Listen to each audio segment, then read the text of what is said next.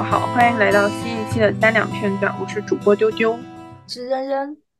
今天我们想来聊一期关于亲密关系中的权力斗争的话题。这个话题乍一听还感觉蛮沉重的，关于它有蛮多的理论研究。不过今天我们只是想聊一下我们关于亲密关系中权力斗争的一些生活体验。我想先来聊一件事，嗯，但这个这个事情应该不太算是亲密关系，但是。其实它是我人生早期比较早期的经历的这种很隐秘的这种权力的拉扯的一件事情。它早都是在是在我幼儿园的时候，但是我不知道那个那个幼儿园的班有没有你在。我们一直都是一个班的呀。是吗？是啊。我其实我真的我真的对幼儿园就是印象有点不是那么就是记忆深刻。但这件事其实是我幼儿园记得非常深的一件事情，就是我记得当时幼儿园午睡的时候，然后我们睡觉不都是我们就是每个小朋友，你是你你头冲外的话，你两边的人头就是冲里嘛，我们是那样交叉着睡的。然后呢，有一天中午，我旁边那个小朋友应该是一个女孩子，她就一直想跟我讲话，她应该是睡不着吧。然后我那天反正我就不想跟他讲话，我也没有搭理他。而且其实我当时好像是觉得说，就是咱俩这样头对脚、脚对头的也也没有办法怎么聊天。说实话，但是后面那个生活老师进来的时候，他就误以为说我在跟他聊天。然后呢，我当时睡的时候是头冲里面睡的，然后脚冲外面，就是脚冲那个楼呃床的边缘。嗯。然后我我记得非常清楚，就是那个老师一下就他我我睡在二层嘛，然后正好是那个老师大概他胸口的位置，那个床的高度，然后他非常激烈的一下就是这样拉住我的双腿，然后一用力，然后把我整个人带着坐了起来，就是他非常生气，然后他就问我说：“你为什么要跟他就是说闲话？为什么要跟他聊天？你为什么不好好睡觉？”然后我记得我当时一开始我是很懵的一个状态，我就是就是辩解，我说我没有啊，就是那种属于一个小朋友的，然后很弱的那种辩解，就是你觉得自己被冤枉了，然后你想跟老师澄清，其实你没有做这个事情。我就说我说我没有啊，老师。但是那个老师就持续的非常生气，他就一直在骂我。然后那天下午就是。呃，所有小朋小朋友都已经起来，然后去外面的教室里面上课了，然后只剩我跟这个老师还在那儿对峙，就是他一直想让我承认，然后我后面我记得很清楚，其实我也开始生气了，我就很我很坚决的说，我说我就是没有跟他说话，然后这个老师就是他一定要让我承认，其实他也没有证据说我真的在说话，但是他就一定要让我承认。然后我记得到后面，嗯，就是那个寝室里面的灯都已经开了，就是非常亮。然后那个老师还在跟我持续的对峙，就一定要让我承认，一定要让我承认。然后到后面这个场面已经僵到，就是其他的几个老师也进来了，然后就跟我说：“哎哎哎呀，你就跟生活老师道个歉，这个事儿就过去了。”我我记得就是那应该是我人生，就是。第一次，或者就算不是第一次，也是比较早的感受到一种非常荒谬的情绪。我就说，我都没有干这个事儿，你为什么非要我道歉呢？就是我，我有什么义务要去安抚你的这个情绪呢？你你自己误解了我，然后你下不来台，你拉不下脸，然后你非要我道歉，好像就是我得给你这个台阶，你才能下势。我觉得这个事情非常的没有道理。然后最后我也没有道歉，然后最后这件事情就这么不了了之。嗯，就我能我能感觉到这其中有一个非常微妙的转换，就是一开始他可能是出出于一个一个老师可能对学生的那种训诫也好，反正什么也好，但是到后面他纯粹的就变成了一种他对于他自己的权威的那个维护，嗯，以及我不肯道歉的这个举动是对于他的权利的一种。怎么说剥夺吧，嗯。就是他可能感受到了他眼前就这么一个几岁的小朋友，然后并不承认他的权利，并不承认他在这段师生关系里面处于一个权力权力的高位。我觉得这个事儿让他很不能接受，于是他一直强硬的要求我要道歉。嗯，所以你呃是觉得说，在一段关系中，一段亲密关系中，很多时候也有点像这个例子嘛，就是你们为一件事情争吵，但是争吵到后来，其实是一种权力的争夺。嗯，就比如说，其实很多小事，我觉得都能反映出来一种权力的斗争。比嗯如，你和你的伴侣商量好，你洗洗完澡之后他去洗，然后就可以睡觉了。嗯但是你洗完澡之后，他可能还在那儿打游戏或者看书或者干什么都行。然后你一开始心里想的可能是说，哎呀，那你洗完澡我们就可以睡了，就可以关灯了，然后家里就可以安静一点或者怎么样的。然后你就让他，你一直让他去洗澡，他一直跟你说行行行，但是他就是不去洗，因为他那那会儿可能他就是还想磨蹭点别的事儿。听起来像我。然后到后面你甚甚至可能就有一点生生气，就是你就你那个时候你就可能你的情绪也上来，你就非要让他去洗，然后他就非不去洗，又或者是洗碗这种事情，或者是做家务这种事儿，比如你跟他说你你去把碗洗了吧，他说行，但是他就磨蹭着不去洗，然后你一直让他去洗，他一直不去，他就会说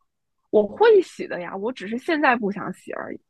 这不就是我吗？然后，但是你你你坚持要让他现在就把这件事情做，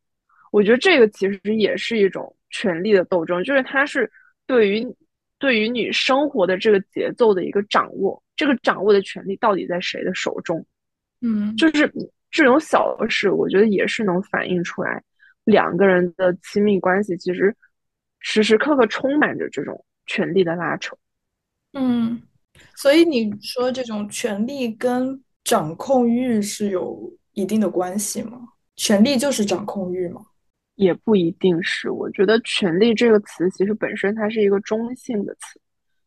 但是当权力被放纵到一定的程度的时候，它会滋生人的过度的掌控欲。嗯就比如说，其实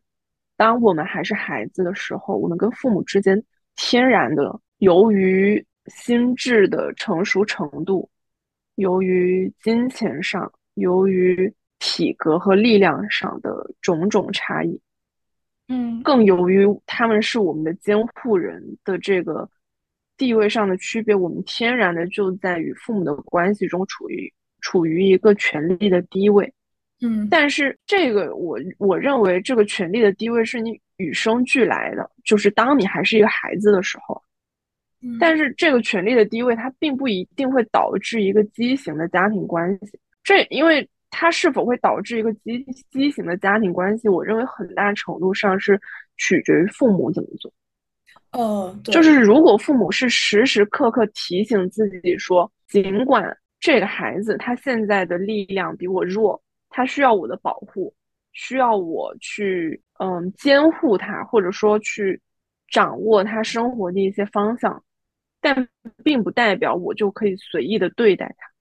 嗯我觉得如果父母有这种意识的话，其实这个家庭关系依旧可以是一个很健康的家庭关系。嗯但如果父母是非常，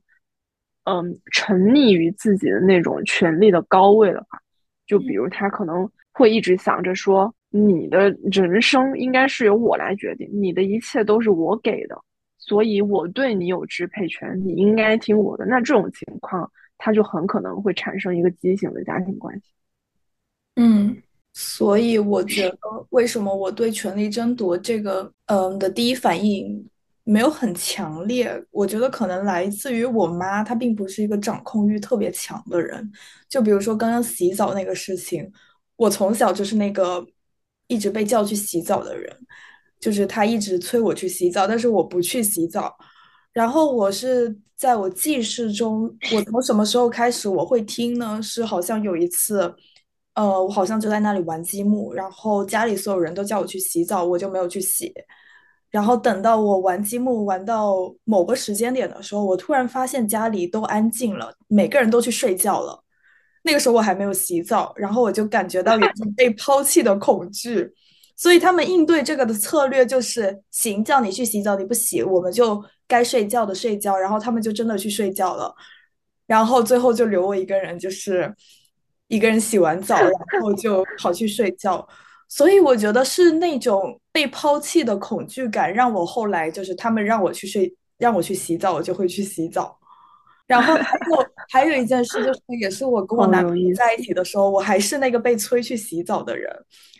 他也是叫我去洗澡，但是我没去洗。我真的印象有一次，他就自己去睡觉了。然后我就做完事情，发现他睡睡着了，我就自己去洗澡，洗完澡就回到床上。然后这个事情给我感觉特别不好，就是如果我按时去洗澡的话，也许我们两个人在床上能聊天，然后能快乐的入睡。结果现在就是我孤零零的入睡。对，所以我觉得我在每一段关系中，好像都是就别人对我都是那种你爱咋地咋地的那种态度。包括我妈，她也不会觉得说她可以掌控我或怎么样。然后我觉得我男朋友也也没有那种要掌控我的感感觉吧。说到说回我跟我妈，我想到这个暑假回去，就是我妈一般金钱她就是情绪会特别不好。嗯，比如说有个事情，她就想让我跟我爸承认我们是错的，她是对的。然后我跟我爸两个人，我们就会说对对对，是我们的问题。但是其实隔天等我妈自己身体舒服了一些，她也意识到其实就是被情绪所所驱动的执着还是怎么样，然后她这件事情就就过去了。所以我觉得我们在我们家就真的很经常示弱吧。然后包括我，我感觉我觉得就是跟我的朋友的关系中，我也是经常示弱的那个人。就是我从小到大会跟别人吵架呀，然后决裂不说话呀，然后我永远是那个跟别人道歉的人。我觉得其实你家这个情况，它整体上还是处于一个比较平衡的状态。就是尽管它有时候可能会有一些权力高低的一些拉扯，但是你你放长了来看，其实它整体就是这样一个波动，但是它是。维持在这么一个比较平衡的水平之上，但是我就完全不一样。我觉得我的记忆中就是充满了这种被压制的记忆，就很荒谬。我记得有一次，他自顾自的坐在沙发上，然后在那边非常直白的说：“他说，嗯，我才是这个家的家长，我是权威。”嗯，就他原话就是这么讲的，他就用的这种词，然后他就说：“你们都得什么？谁这么说呀？我爸。”哦。然后，然后他就会说：“你们都得听我的。”嗯，就是因为，因为其实在我大四那个时候，我大概上大三开始吧，我就已经不跟家里要生活费了，就是我的钱都是我自己挣的。嗯，然后那时候我哥也已经，他大我三岁嘛，他就早就已经自己挣钱了什么的。然后，包括我那时候，因为。本身你在家庭中受到那种创伤就很大，我们就不太跟我爸联系了，已经。然后是他在外面过得也不好，就是他自己把他很多朋友都作没了。嗯嗯嗯。然后呢，就是也没有朋友愿意理他，然后他的那种心理，我觉得也是落差非常大吧。然后他转而寻求他们那种老的方式，他熟悉的方式就是当他在外面不如意的时候。他回来从他的孩子身上找一种存在感，但是也已经长大了，并且不用再因为力量弱于他而受他的掌控，然后听他随意，就是去承接他随意发泄的情绪，还有接受他无就是无止境的 PUA，然后他整个人其实是非常恐慌，不然他不会那么直白的说我是家长，我是权威，你们都得听我的。嗯，我。我突然你说到你爸，我想到我小时候也有类似的事情，就是有一段时间我爸在外面，他生意特别不顺，然后他回到家心情就不好。但是我印象中我应该是作死的那个，就是我还经常去惹他生气，然后他就来打我。那段时间打我打的特别凶，是吗但是，但是他打我这件事情，我家里其他人，包括我妈，包括我爷爷、我奶奶，他们跟我说的都是说，你爸在外面工作不是很顺利，你就不要去惹怒他，你就多体谅一下他。就是我小的时候，我的家人就会告诉我说，你多去体谅他，所以我就可能也是这件事情，也是让我学会说去意识到，有时候。有些人有一些特别偏执的行为，是是因为他其他事情情绪不好导致的，而不是我的原因。然后，如果我在这件事情上可以稍微做一些妥协的话，我们就能达到一种平衡。对，不过这种我觉得妥协以求达到一种平衡，我们还是要看你妥协的对象。因为如果像是我爸这种人，其实你一味的妥协根本不会换来他的醒悟，他只会觉得说，就是他又往。往内去突破了一点你的边界，他发现，哎，我这么羞辱你，你依然没有反应，他就会更加的得寸进尺，然后以后他会对你更加的过分。你们家里就没有人可以制衡你爸吗？比如说你爷爷奶奶？我爸，我觉得他到后期就是近些年吧，他整个人已经变成了那种就是极度自卑又极度自大，他不允许任何人说他一丁点不好。嗯，就是他整个人其实是你能感觉到他内心是非常非常脆弱，然后处在一个失去的边缘的一个状态。嗯，就是别人提出他一点不好，比如你如果说他车上的烟味很重，他会勃然大怒。我能感觉到他那一刻觉得大家好像否定了他整个人里里外外一样。嗯嗯，所以他接受不了任何哪怕一点别人说他不行。嗯。我爸其实也会这样，但他不会勃然大怒，他就会一直说话，一直为自己辩解。我妈就会暗示我说：“你爸现在在为自己辩解。”我就说：“行行行。”然后我们两个人就不理他，他就自己停下来了。有些人有一些特别偏执的行为，是是因为他其他事情情绪不好导致的，而不是我的原因。然后，如果我在这件事情上可以稍微做一些妥协的话，我们就能达到一种平衡。这可能是我小时候从这件事情上学到的一点。对，不过这种我觉得妥协以求达到一种平衡，我们还是要看你妥协的对象。因为如果像是我爸这种人，其实你一味的妥协根本不会换来他的醒悟，他只会觉得说，就是他又往。往内去突破了一点你的边界，他发现，哎，我这么羞辱你，你依然没有反应，他就会更加的得寸进尺，然后以后他会对你更加的过分。你们家里就没有人可以制衡你爸吗？比如说你爷爷奶奶？我爸，我觉得他到后期就是近些年吧，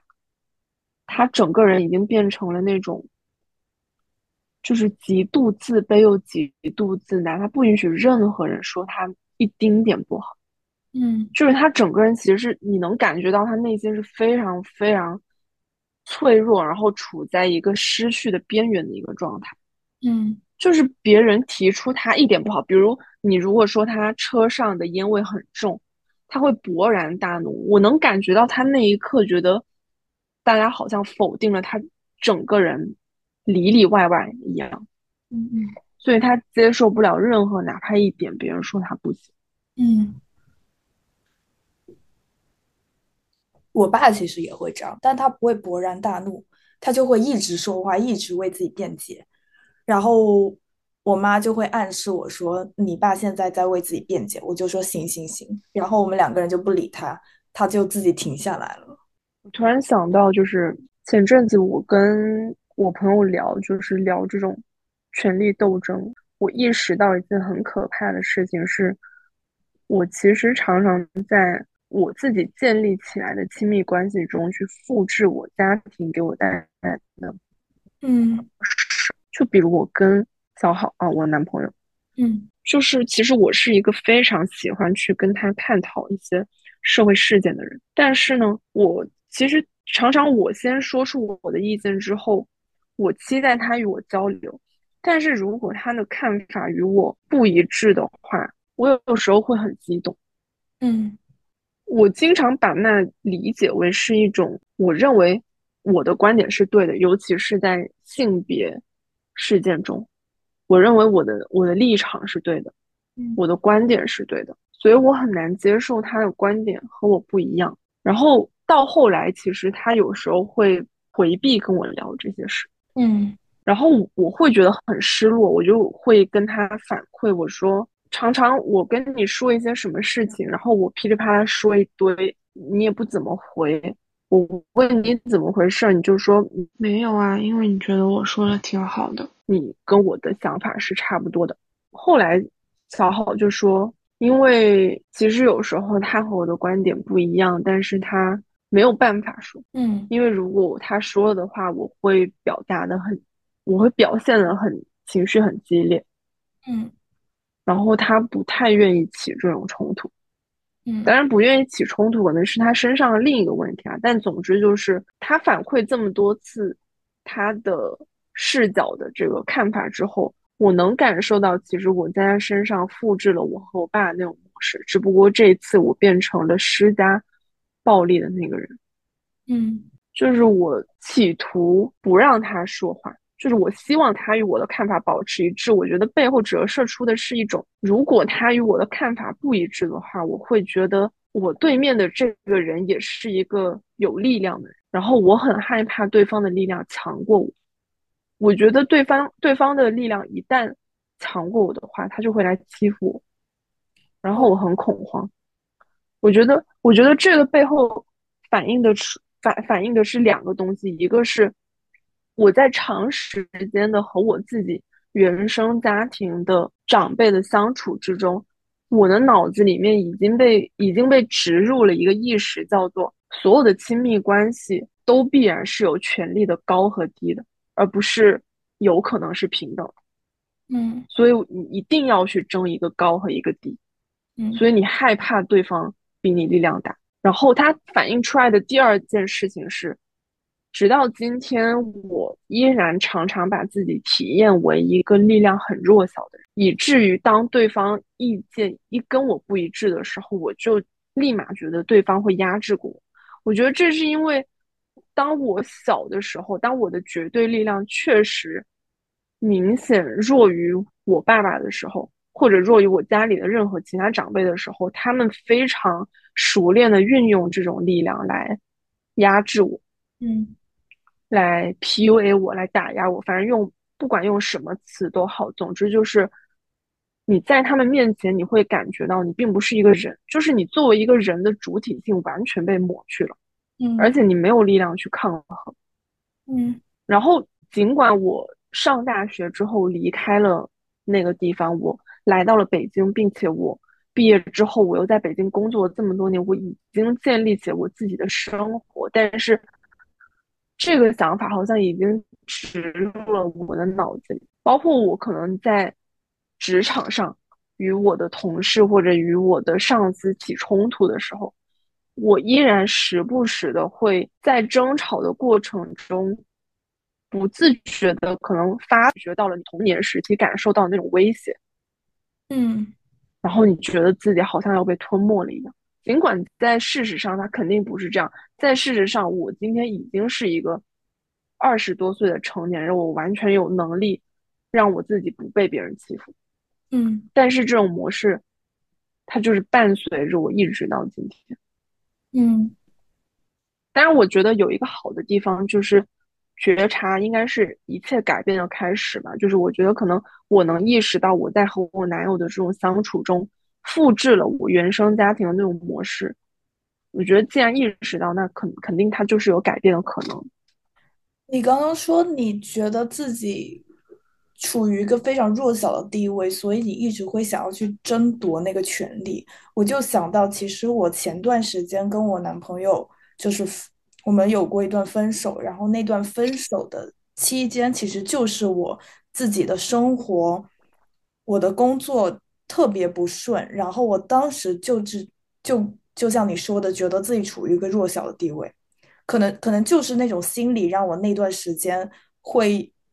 想要去控制他，想要去让事情的发展按照我想的那样，然后再加上他当时他他换了新工作也有压力，所以我们两个人就爆发了矛盾。但是当我后来自己的生活，我理顺了自己的生活，我自己的工作也步入正轨之后，我其实我的正常状态其实是在让渡我的权利的。包括你说你跟你上司相处，我其实我觉得我跟上司领导相处的时候，我是让他们意识到他们是有权利的。那，就是我觉得你只有让渡权利，让对方意识到他是有权利的，你的生活才会好过。就好像我跟我男朋友的关系中，我经常会让他去做主很多事情，很多小事，比如说呃下周要怎么安排。就是这种小事，我是会让他去做主的，让他觉得他在这段关关系中是有呃一定的掌控感的。我觉得就是得让他舒服了，我自己才能舒服。我是这样的一种心理。想起来之前有一段时间，大概是一两年前吧，可能是你刚去荷兰的时候，我记不太清了。总之那个时候，我有跟你聊说我的洁癖变得好严重。嗯。那阵子好像我也刚刚开始跟小好住在一起，然后我们因为这件事情矛盾非常非常大。我我现在还清楚的记得我们刚刚搬到一起住，嗯，那个时候，嗯，我想想啊，是我本科刚毕业，然后我那个时候要从家里然后来来北京，然后他知道我很爱干净，嗯，他在我来之前。就是用用抹布，然后他跪在地上，把那个地上的砖一块一块的擦过。嗯，就是他试图给我营造一个比较干净的环境。我我现在回想，我能感受到，就是那个其实从他的标准跟从他的角度来讲，已经是他付出的非常非常多的。嗯，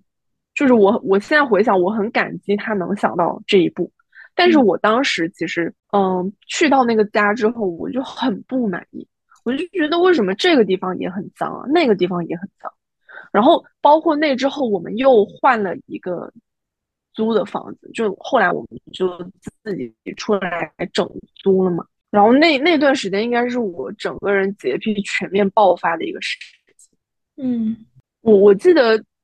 有好几次，他就跟我说。他很崩溃嘛，他就跟我说：“你到底是哪里不满意？要不你写下来，然后我照着做。他怎么做我都觉得不行，我都觉得怎么还是那么脏。然后他在他的角度，他又觉得说他已经很尽力在注意了，就是我所有的标准，他都他都尽力的去记住，因为确实对他来说，他他他的爱干净的那个程度远远没有我这么重。嗯，然后我记得我当时跟你讲这件事，然后你说了一句话，你说。有时候洁癖可能是因为生活中其他事情失控。我后来觉得你这句话说的特别对，就是我当时觉得，因为那个时候应该是我的第一份工作吧，然后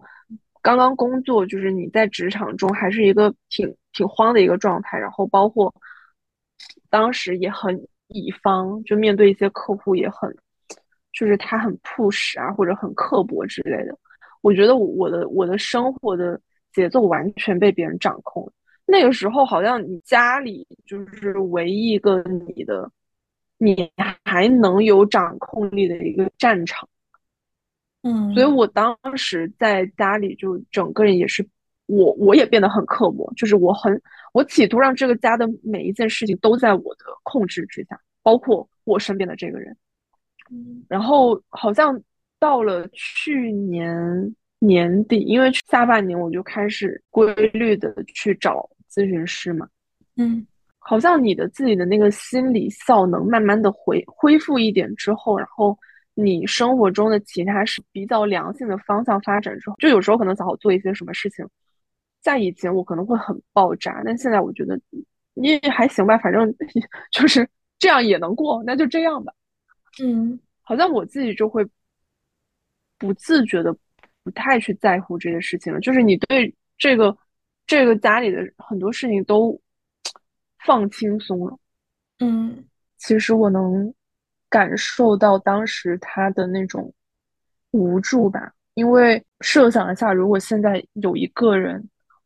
无论在我干什么的时候，都都一直在念叨我，就是应该做这个，应该做那个，然后这里做的不好，那里做的不好，我应该会觉得我整个人都很。抓狂，就是好像还是那种感觉，就我好像在他面前不是一个人一样，就任由他摆布，然后我作为一个人，我自己的思想，我的主体性好像就完全没有。我觉得那阵子应该他在我面前的那种权力感应该是很低很低。你你这件事情过后有给他道歉吗？没有啊。啊，怎么可以这样子？我震惊。因为其实，因为其实我现在也不能说没有洁癖，就是就算我没有洁癖的话，我们两个确实卫生程度也不太相似。就是这个家目前的整体的这种家务，就是家务肯定是他做的多，但是家务应该做什么，都还是我在安排。因为有一些事情在他看来，可能他会觉得没有必要，但是在我看来，我就会觉得说。这个家务是我们应该做的。对我真的很同情你男朋友。我想到我男朋友，他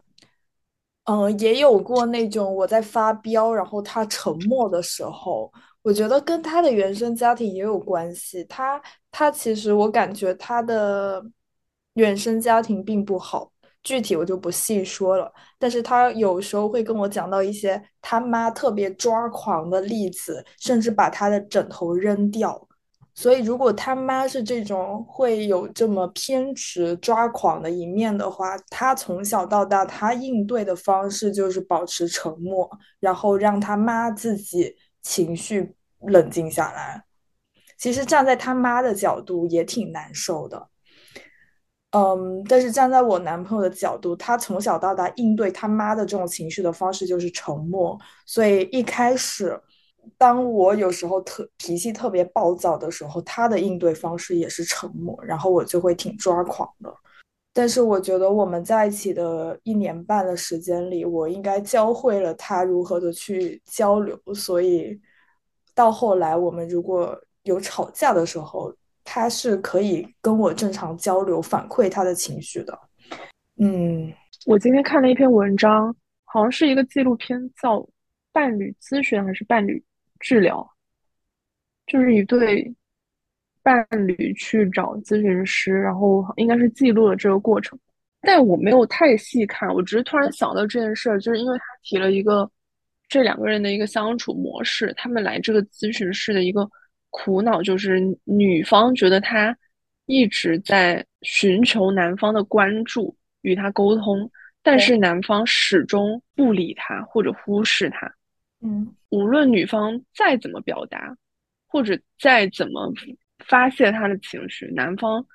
就是视而不见。嗯，对啊，我觉得挺窒息的，就是忽略忽略了伴侣的那种情绪需要。我觉得忽略其实本身也是一种。权力高位的体现，嗯，是的。我之前听过一个例子啊，就是一个比喻，他说这就好像你在敲门，然后对方一直不应，你为了让对方听见，于是你就只能把这个门敲得更大声。但是如果对方就是假装听不见，你是没有办法的。对我男朋友之前还跟我表达过，他之所以在我特别抓狂呃抓狂的时候，他没有理我，是因为他。害怕他不管说什么话都会激怒我，然后他的经验是觉得说这种情况下最好的方式就是两个人冷静一下。我觉得某种程度还是挺有道理的。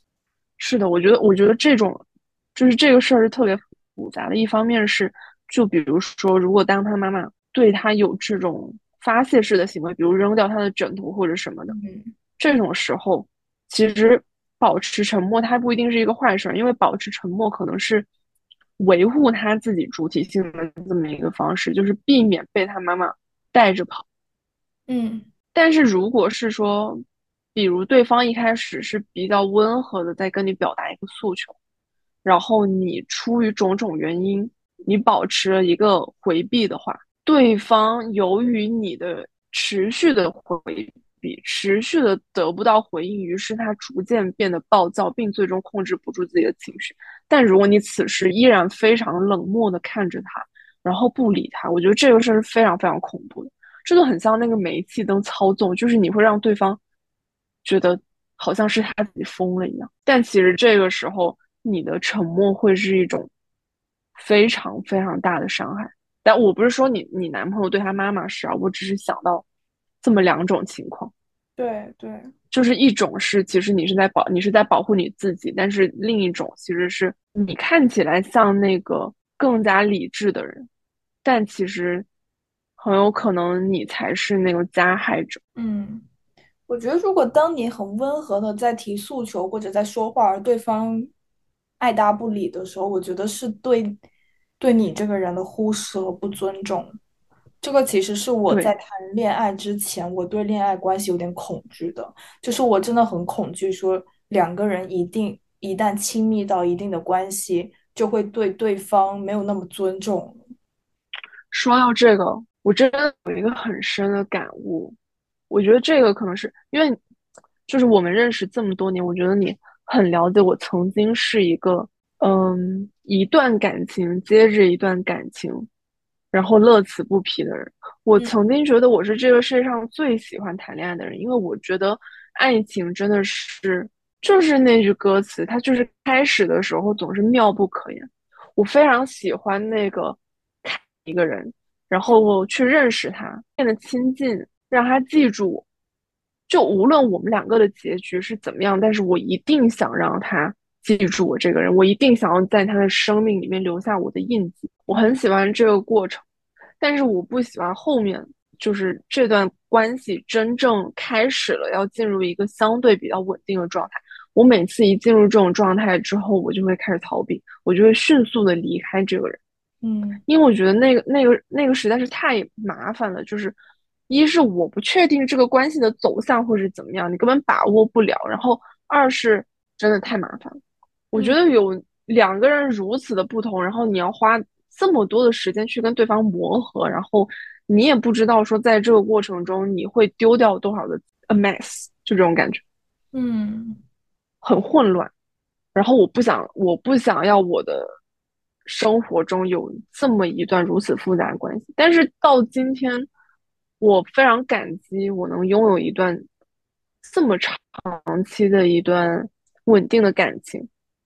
但是除了感谢我身边的这个人以外，我觉得我更加要感谢的是这个长时间的感情本身，因为我它让我对人跟人之间相处有了更多更多的感悟，然后对于我自己的好和哪一些地方没有那么好，我想要加以改进的，也有了更多的追求。嗯我曾经，因为我从小到大见过的感情，或者说婚姻吧，就可以说没有一桩婚姻是好的，嗯都是鸡飞狗跳。就有时候我觉得离婚反反倒是一个更好的结果。那些不结婚的长辈，他的生活就是一团乱麻，然后两个人之间，别说爱情了，我觉得就是毫无感情和和尊重可言。就这段感情，我看不到他看不到他有任何存续的必要，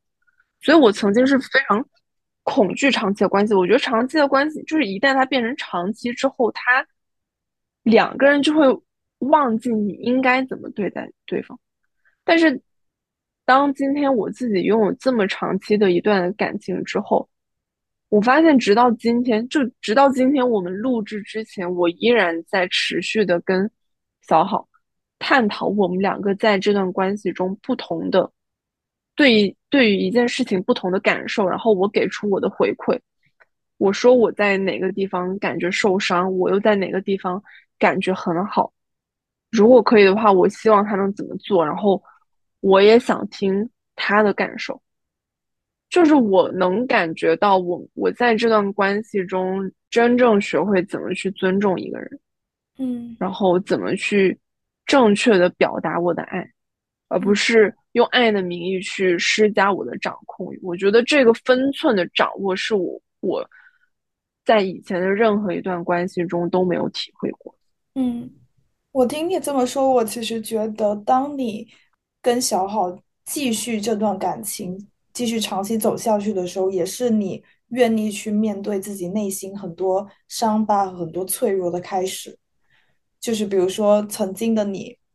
想要不断的开始一段又一段的感情，其实可能是对自己某一部分的一种逃避。嗯，是的，是的，真的是。而且我发现，你和你伴侣的关系是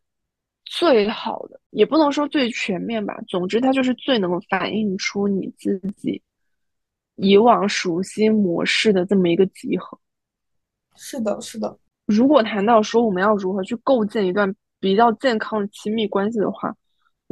我的答案会是我认为最重要的就是保持你的觉察，时时刻刻的保持觉察，嗯，时时刻刻的去回顾你的感受和对方的感受，然后你们两个共同去面对这段感情中彼此可能都做的没有那么好的东西，然后细细的去聊它，去感受它。嗯，但我觉得其实保持觉察并不是一件很容易的事情，因为保持觉察很多时候要求你要去面对自己。这个面对自己，肯定指的不是说面对你自己很好很好，你很满意的那些地方，嗯，是面对一些没有那么好，甚至你自己都没有意识到，原来你内心有很黑暗、很有。嗯，伤害的冲动的这么一些东西，嗯，其实面对这些东西并不是那么好受的。但是我自己的体验是，良好关系的秘诀，确实就是伴随着你对这些东西的感知的。嗯，我记得李健老师在他的演唱会上说：“好的婚姻确实让人如虎添翼。”我觉得这句话是非常有道理的。但是它不一定是婚姻吧，就是一段好的关系。一段健康的关系确实是让人如虎添翼，就是这个东西，它可能是你在跟你自己的相处之中不是那么容易能感受到，嗯，因为人就是在持续不断的跟外界的碰撞之中，才能去摸索出你自己的边界，然后看清楚你自己的形状。如果你只是我没有说单身不好的意思啊，我这个碰撞指的是说，就是你主动有意识的去回顾你自己。很多人他虽然处在一段感情之中，但是其实他依然是非常固步自封，好像他的那个感情对他而言并不是一个什么，我应该怎么形容呢？就是我觉得一个人一生他有很多的方式可以让他如虎添翼。我并不觉得每个人都需要通过婚姻或者伴侣的形式。我这里有一个，当然是，当然是说迷信哈，就是我想到我暑假回去的时候，然后我妈有一天翻出了一本我的命书，就是他们之前会去给我算命，然后上面就写了说我未来的丈夫会忘我，然后我的孩子会忘我。我不知道有没有跟你讲这个事情，但是就是在那一刻，有啊有啊，突然觉得，对，有孩子是一件很不错的事情，因为他会忘我。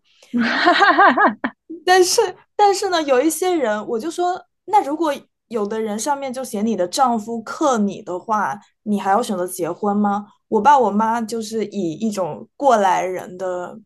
见多识广的这种身份，就跟我说可以有啊。他说他们见过有个朋友，她的丈夫跟她就是可能比较相克，所以他们就选择了异地。然后两个人可能一两个星期才见一次，他们现在就是关系也挺和谐的，所以我从这个事情学到的一课就是，嗯，就每个人都有适合自己的模式吧。是的，这就是我刚刚说的意思嘛，就是最重要的其实并不是说你一定结婚或者不结婚，就是说。我刚刚说的那些我见过的婚姻，其实就是一个没有什么必要结的婚，因为你你走入这个感情之中，你并没有说有什么所谓的觉察之类的，你你依然就是迷迷糊糊的去过，你依然不愿意去面对你自己内心的那些东西，嗯，这个是很可惜的一件事。但有的人他可能他单身，但是他自己待着，他依然会通过其他的跟外界。去碰撞的方式，然后去了解他自己。有的人可能是通过孩子嘛，就是每个人都是不一样。嗯，我突然还想到一个点，就是我们聊说如如何构建一个比较健康的关系。我觉得另外一个除了觉知、觉察力以外的一个很重要的事情，就是你要首先保持你对自己的一个尊重。嗯，就是不要否认你自己的感受，然后。你要首先了解你自己，懂得怎么爱你自己，跟照顾你自己。嗯，因为如果其实如果你不尊重你自己的话，你想要在这段关系中避免被别人就是所谓的说处于一个权力的低位，我觉得是很难的。因为人跟人之间，我觉得那个能量场是非常非常微妙的。嗯，如果如果就是对方其实是能很敏锐的感觉到你对你自己的看法。如果你自己是一个价值感非常低，然后尊严感非常低的人，其实对方会不知不觉的，就是拿你当软柿子捏。人人就是这样的，我觉得。那怎么办？那你，那你的生活中总有能量场特别低的呀？嗯，你你是指什么？你说总有些人他的能量场是很低的。我我觉得就是总有一些时刻，你那段时间的能量场是特别低的呀。那这种情况不是我我指的我指的意思不是说每时每刻你都要保持一个很高的一个就是比如说很很积极很正向的一个状态。我的意思是说就是你呃无论你此刻生活的状态是什么样，我的意思是你整体上你要对自己有一个基本的尊重。嗯，是的。或者或者就拿我自己来举，就是比如说这个六年多快七年的这个关系中。嗯，我当然有过能量非常低的时刻，嗯，就是有过我们所谓的这种低谷的阶段。但是我指的是，在一个整体的状态上，我还是一个懂得尊重我自己内心感受，然后不会被对方带着跑的这么一个人。嗯嗯嗯嗯，就是你你你首先要懂得尊重你自己。对你尊重你自己了，别人才会知道说，就是这个人他是看得起他自己的，所以他才会看得起你。就虽然那句话很俗，但确实是，如果你自己都看不起你自己的话，别人也是看不起你。倒不是说他有多主观的来看不起你，但是他就是这么一个气场的问题，就是两个人之间微妙的那种气场的反应。嗯。我突然想到一个事情，就是我我去年九月份，当时刚开始我的博士一年级，当时就是要上一些课，是我导师指定我去上的课，不是我的领域，也不是我喜欢的课，我就上的特别痛苦。在一个我不熟悉的领域里，我还觉得自己特别菜，然后那段时间过得特别难受，可能每隔几周都要哭一下。然后可能是去年十一月还是十月的时候，有一次我跟我男朋友。我就让他写，就是让他给我写一张明信片，上面要写他喜欢我的哪些点。然后他就写到一个点，说他觉得我虽然在上着不不自己不喜欢的课，但是我还在坚持，这是他喜欢我的一个点。当时我其实有点惊讶，就是哦，我我一直觉得自己在抱怨我上这些课上的痛苦是一个脆弱的表现，但是在他看来。是相反的，他觉得并不是脆弱的体现，反而是我还在坚持上这些课的一个，就是反过来坚强的体现。对，但是你你刚刚那么一说，我就觉得可能当时我自己内心是看得起我自己的，所以他也看得起我。其实我觉得我我我是一个很相信就是所谓能量场的一个人。你看我刚刚一直在提。因为我觉得，我真心相信你自己是什么样的一个人，你就会吸引来什么样的。嗯，就比如，如果你真的是一个自尊感很强，然后你很看得起自己价值的这么一个人，那些喜欢挑软柿子捏那种，他根本就不会靠近你，因为他自己他就能感觉到你不是一个软柿子，他他没有办法 PUA 你。嗯。是的，所以，我我其实你知道，我常常听到就是一些女生说，就是可能他每一段感情都不太顺利，就是他觉得说他在他在感情之中总是妥协，总是为对方着想，为什么总是吸引来一些渣男？嗯，但是我每次遇上这样的，我都会跟他说，就是因为你太会妥协了，你才会吸引来那种完全不感不感恩你的付出的人，不感恩你的妥协的人。我说，你真的在为对方妥协的时候，你要让对方感受到这个妥协对你来说并不是那么容易做出的，只是因为你爱他，你你愿意为他付出这个东西，就是你要让对方知道你你做出的这个妥协的难度在哪里，他才会感谢你。我觉得这个其实就跟你在工作中是一模一样的，就是如果你你的老板给你一个就是比如什么 tough work，然后其实你花了很长时间去做，然后你老板来找你的时候，你因为不好意思或者怎么样，你就说哎呀呀，其实也没花多长时间了，你老板就会觉得说，那这个对你来说也没有什么难度。将来有什么 dirty work 或或者什么，他就都扔给你，然后他也不会觉得说这个事情是很对不起你。但我现在我就学聪明了，我现在把什么东西交给我老板，我就会说，哎呀，昨天加班了，或者说，哎呀，这两天这个搞得我好累啊，什么什么，我就会有意无意的去渲染这种我为这个工作付出了很多精力，然后我交付给你一个很高质量的东西，我应该要得到回报的。对啊，你只会这样啊，你以前就会这样。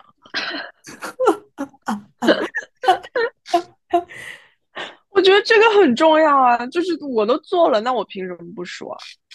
我说想回到你刚刚说，有一些你的朋友遇到渣男，然后你跟他们这么说，其实其实可能有些人他他是他懂，但是他不知道他那个模式是什么样子的，他应该怎么去怎么去做，怎么去捍卫自己的底线。所以可能对每个人来说都有一个学学习的曲线，就好像你在你的关关系中，如果我是你的话，我就不会对权力有那么多的一个需求，嗯。但是对你来说，你在你原生家庭带给你的那种固有模式下，那个是你熟悉的模式，你就会不不自觉的那么去做，所以你你也有你的学习曲线。对，那说回刚刚。你说在要有一个亲密关系的一个好的方式，就是要保持觉察力。那你有没有一些例子，就是你觉得你你得到了成长，你觉察到一些东西，然后你去改变自己，让这个事情往好的方向走？那可海了去了，我挑一两个讲吧。我想想啊，嗯，其实我以前是一个很少会表达我的脆弱的人。嗯，就是我喜欢在关系里面表现的比较强势。大学的时候和小豪吵架，我那天很生气，我给他设置了免打扰。然后当时不是微信刚出了一个什么强提醒，就是你你给如果对方把你设置了强提醒的话，你给他发消息，你的那个消息会直接出现在他的屏幕上，好像会那个那个聊天框是会直接出现还是怎么样，我不太记得。总之就是我给他设置一个免打扰。那一天，然后第二天他来找我的时候，就他来找我道歉还是什么，我就提了一句，我说我给你设置了一个免打扰，然后他说，可是我给你设置了一个强提醒，然后我当时觉得很夸张，但其实我，其实我心里觉得很爽，就是那种有一种你又赢了一次的那种感觉，就是你看我不在乎你，但是你这么在乎我的消息，嗯，真诚是必杀技。我一开始是很不愿意承认我离不开谁，嗯，我觉得承认我离不开谁这个事情让我很慌张，就是我觉得好吓人啊。如果我承认我离不开你，那我岂不是就被你拿捏了？但后来其实发现并不是这样，我忘了是从哪一年开始，总之就是某一个时刻，我突然意识到，其实这这一些年的我一直都是通过。表面上的这种表现自己很强大那种，然后来掩饰我，其实我就是因为两个人亲密到一个程度，你就是会有那种离不开对方的心情。对啊，直到我反正就是可能某一次聊天吧，那一次不是吵架，就是某一次聊天，然后我跟小小说了这件事。我说其实有时候我觉得我是离不开你的，我觉得我们两个相互依赖，然后。相互支撑着走过这么多年，走到了今天。我说我很感激这些年的每一天，就是能有你在我身边。然后我说完这句话之后，我又同时说了一句：“但其实表达这种心情让我很恐慌，因为我很担心你会拿捏我。”所以我觉得很好笑，但是他又很认真跟我说，就是很感谢我能这样讲。之类的，巴拉巴拉巴拉。然后那时候我发现，我们两个的感情反倒变得更好，就是根本没有因为我表达我害怕失去他，然后他就会反过来拿捏我，然后做一些压制我的事情之类。好，那我们今天这一期三两片段就暂告一段落啦。祝福各位听众朋友都能够拥有良性的、健康的爱与关系。拜拜，拜。